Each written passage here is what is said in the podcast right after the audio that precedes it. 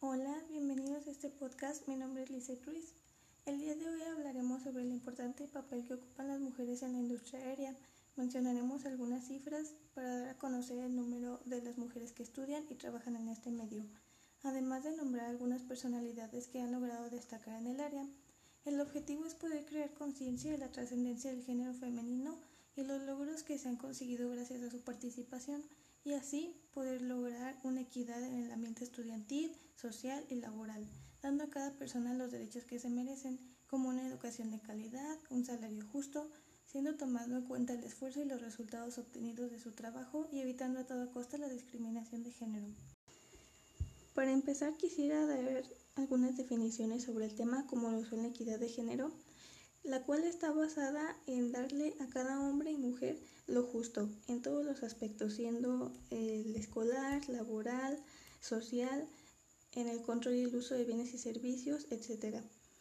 También están los roles y estereotipos de género, que son ideas que la sociedad se ha encargado de transmitir de generación en generación y están tan arraigadas a nuestra cultura que definen nuestra forma de ser, pensar y actuar dependiendo de nuestro género y se supone que deben ser cumplidos.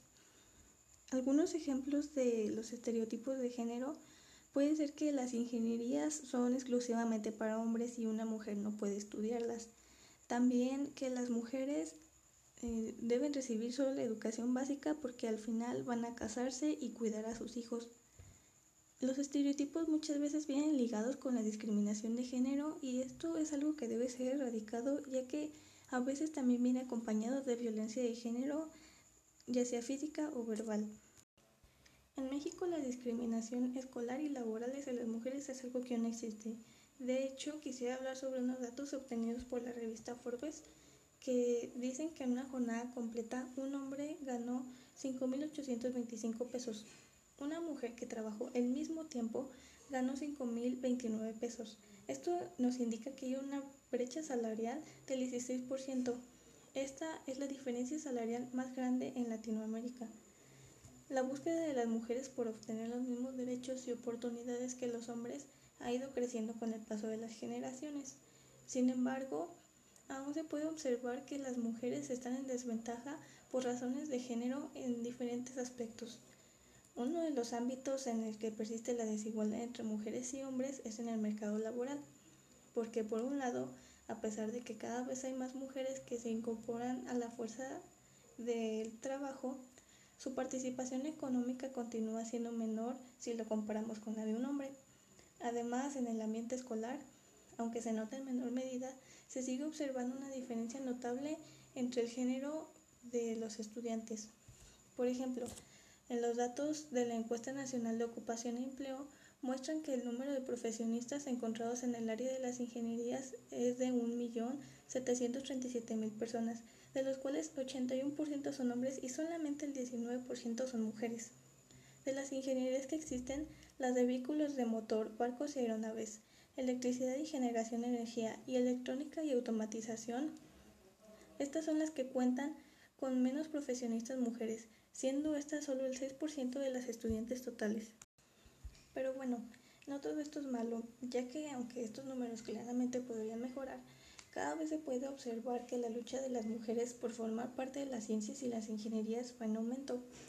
Por ejemplo, según el ensayo La participación de las mujeres investigadoras en México, realizado en 2015 por la egresada del Instituto Politécnico Nacional Magali Cárdenas Tapia, las tres universidades públicas con mayor número de investigadores son la UAM con 4.203 investigadores, de los cuales 40% son mujeres, el Instituto Politécnico Nacional con 1.115 investigadores, siendo el 30% ocupado por el género femenino, y la UAM con 1.093 investigadores, del cual 36% son mujeres. Esto nos indica que las mujeres cada vez van ganando más terreno en las investigaciones realizadas por los mexicanos. También, en el marco del tercer encuentro de mujeres líderes de aviación en Latinoamérica y el Caribe que se realizó en el 2008, la UASI habló sobre la resolución A39-30, que busca una proporción de 50-50% de participación laboral entre los hombres y las mujeres en el ámbito aeronáutico para el año 2030. La ingeniera Magda Ávila que es la responsable de comunicaciones, navegación y vigilancia de la Oficina Regional y Organización Nacional de la Aeronáutica Civil, opinó que aunque la meta no se cumple en la fecha acordada, la cantidad de mujeres en la aviación será grande. Ávila es la primera mujer en ostentar el cargo de oficial CNS del organismo de la ONU en Latinoamérica y por experiencia propia conoce los desafíos de hacerse valer en la industria aeronáutica. Algunas de las palabras que Maida Ávila dijo acerca de su carrera fueron las siguientes. Cuando estudié ingeniería, nos graduamos 20 personas y solo yo era mujer. Y a lo largo de toda tu carrera asumes que tienes que sobresalir y demostrar que tienes igual o más capacidad que un hombre. Por lo mencionado anteriormente, la integrante de la UASI considera que hace falta que las autoridades y las empresas vean que la inclusión femenina en la aviación no solo es un beneficio para las mujeres, sino que lo es para la industria en sí misma. Las mujeres también tenemos que luchar contra el hecho de que las empresas no quieran contratarnos, ya que argumentan que no se deben aceptar mujeres en esta profesión porque se embarazan y pierden mucho tiempo sin ir a trabajar. Darle vida no es una pérdida de tiempo, nosotras tenemos esta capacidad, pero ese no es el tema, sino que no se ha reconocido el aporte que nosotros podemos darle al sector. Por otro lado, la Organización de las Naciones Unidas realizó un estudio que arrojó que las organizaciones son más eficientes y productivas cuando su personal es equitativo en género. Esto concluye que la mujer y el hombre pueden llegar a complementarse y formar un buen equipo. Además, en el medio de la aviación se busca contratar a aquellas personas que tengan las habilidades, ofrecerles una capacitación necesaria y que no tengan el obstáculo de no ser elegidas por el hecho de ser mujer. La OASI, con el motivo del 60 aniversario de la oficina de la NACC, obtuvo alrededor de 70 becas para que los jóvenes asistieran a universidades y pasantías en empresas, y en Estados Unidos la FAA implementó una política de equidad de género.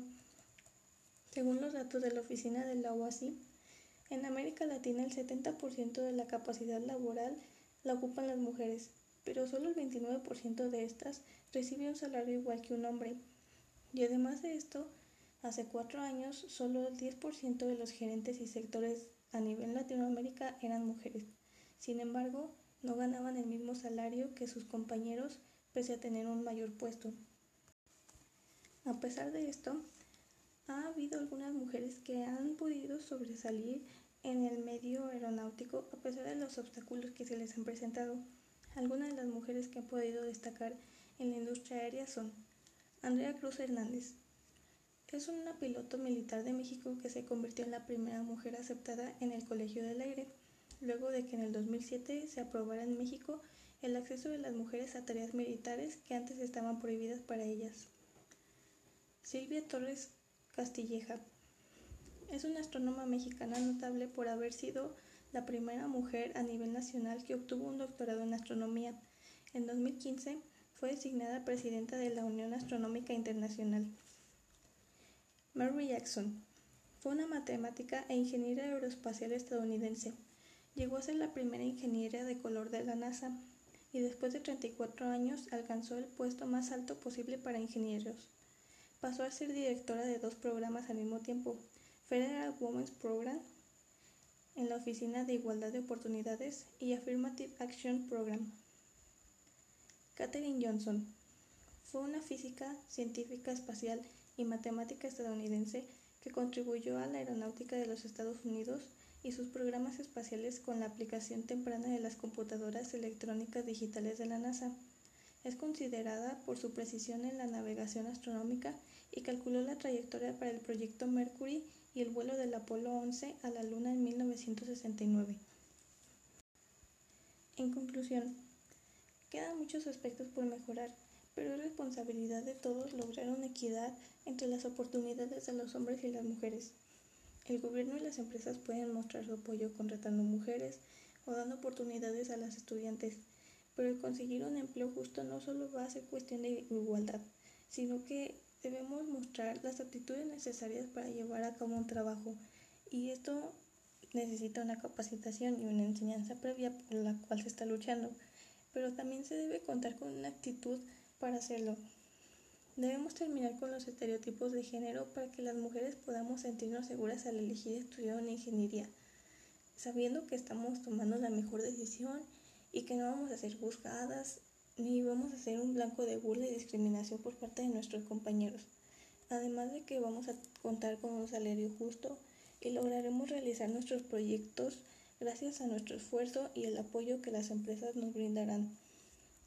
En nuestra sociedad, hombres y mujeres somos importantes y necesitamos unos de otros para poder salir adelante. Y es fundamental que haya un cambio de pensamiento para que todos tengamos los derechos que nos corresponden. Esto es todo por el día de hoy. Espero que haya sido de su agrado y nos vemos en un próximo podcast.